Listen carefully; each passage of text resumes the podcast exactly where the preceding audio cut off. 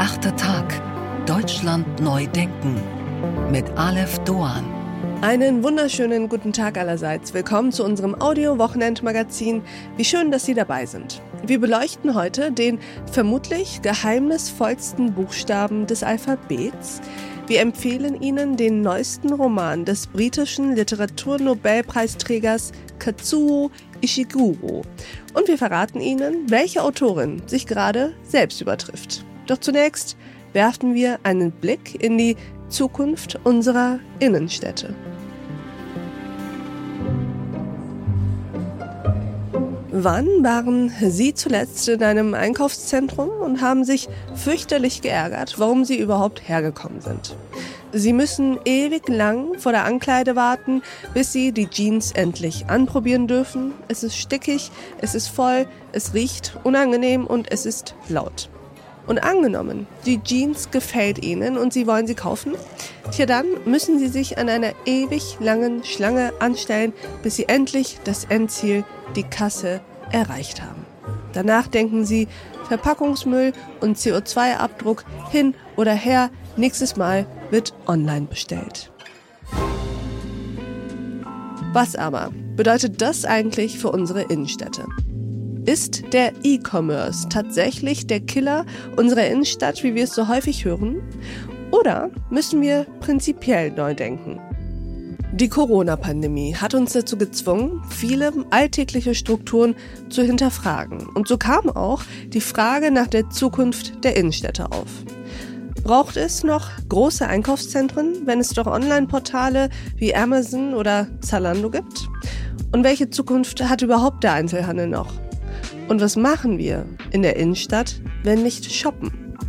Dass wir eben nicht wie während der Corona-Pandemie isoliert und alleine zu Hause sitzen wollen, das ist ja auch klar. Wir Menschen brauchen Menschen.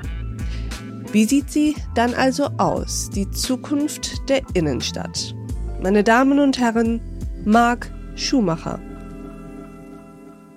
Mein Name ist Marc Schumacher, ich bin CEO der Avantgarde Group. Das ist eine Brand Experience Agency, die mit 650 Leuten an zehn Standorten auf der Welt für große Marken arbeitet. Ähm, und was mir auch wichtig ist, immer zu betonen, ich habe mal 20 Jahre im deutschen Einzelhandel gearbeitet. Daher auch so ein bisschen meine Passion und Blick auf deutsche Städte und Retail.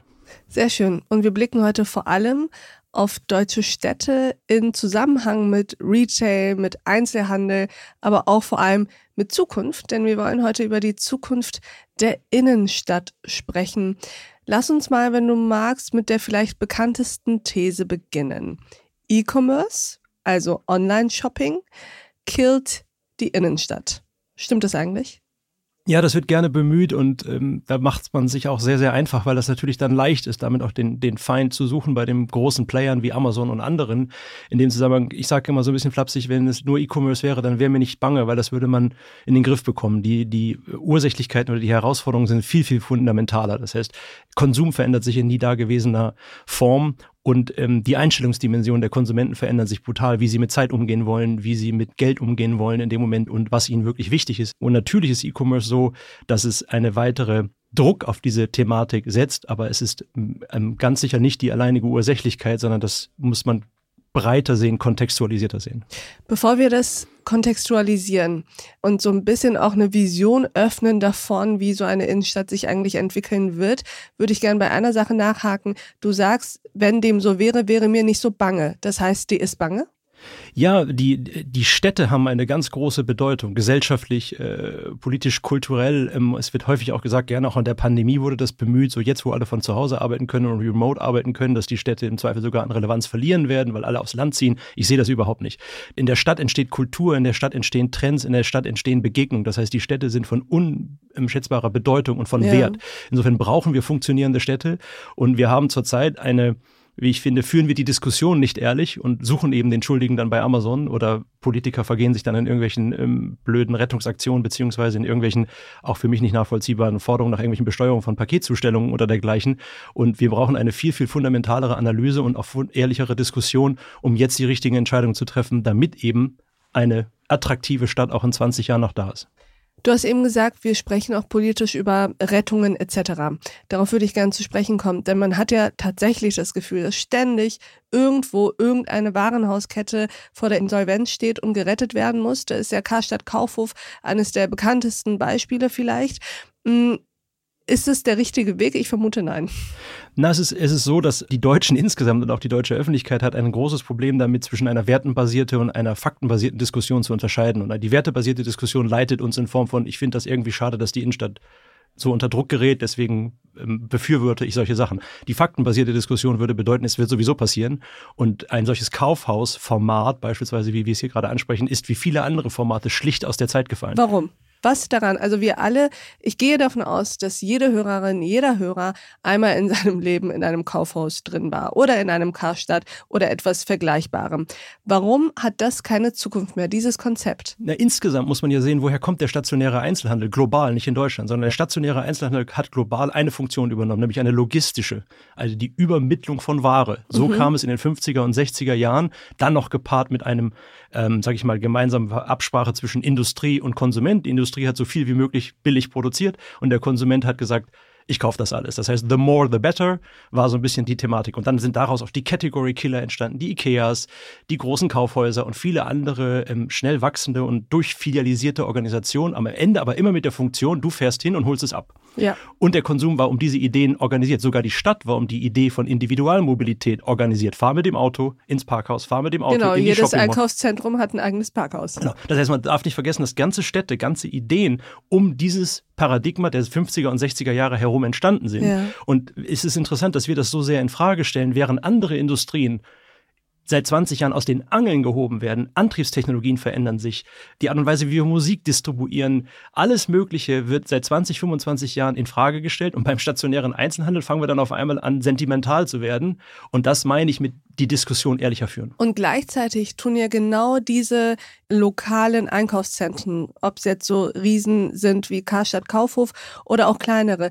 Man sieht ja schon, dass sie sich bemühen, so etwas wie ein Erlebniseinkauf vorzuschlagen. Was ich damit meine ist, viele sagen ja, naja, Online-Shopping schön und gut, aber bei uns, da ist es nett, da kann man was erleben, da kann man auch einen Tagesausflug machen. Es gibt ja auch Filialen, die haben eine bestimmte Duftmarke, das heißt, da soll auch eine gewisse Love-Brand nicht nur mit der Marke entstehen, sondern auch mit der haptischen Verortung des Ortes, wo ich diese Sachen kaufe.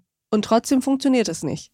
Na, ich glaube, also, dass ich da nicht falsch verstanden werde. Du hast vollkommen recht. Es ist so, dass wir sogar es so haben werden, dass wir einen Bedeutungszuwachs des analogen Live-Kontaktes sogar erleben mhm. werden. Das hat nicht nur durch die Pandemie bedingt, sondern auch durch die Tatsache, dass sich natürlich alle möglichen Beziehungen von Menschen und auch Kundenbeziehungen zu Unternehmen und Marken sich brutal digitalisiert haben und auch in den nächsten 20 Jahren weiter digitalisieren werden.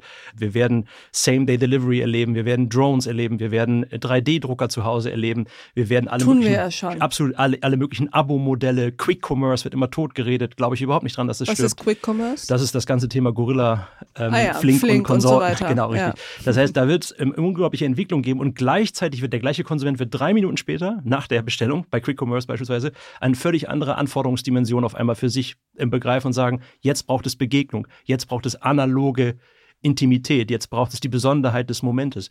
Nur bei Einkaufserlebnis müssen wir uns ganz klar machen, dass das natürlich auch generell im Handel gerne in den letzten 20, 30 Jahren bemüht wurde als eine Wettbewerbsdimension. Und wenn wir uns mal ganz ehrlich machen, hat es ja ein Einkaufserlebnis ehrlicherweise in den allerwenigsten Fällen und in den allerwenigsten Formaten gegeben. Also ich mag das nicht erkennen, wo man ins Parkhaus fährt, in einer Kabine wartet, keine Unterstützung auf den Flächen empfindet. Insofern, glaube ich, gehört auch zur Diskussion, dass das, was wir unter Einkaufserlebnissen, sage ich mal, 80er, 90er, 2000er erlebten, dass das nie eines war.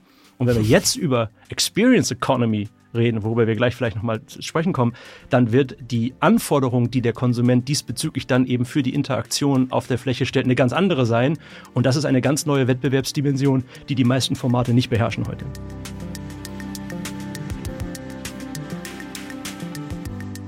Und an dieser Stelle blenden wir uns aus. Diese Folge in voller Länge finden Sie auf thepioneer.de und in unserer Pioneer App. Wenn Sie noch kein Pionier sind, tja dann sollten Sie sich jetzt dazu verführen lassen. Probieren Sie es aus, hören Sie sich all unsere Podcasts an, lesen Sie all unsere Artikel und Newsletter, kommen Sie zu unseren Live-Events an Bord. Ich verspreche Ihnen, es lohnt sich. Bis dahin, auf sehr, sehr bald. Ihre Alef Doan.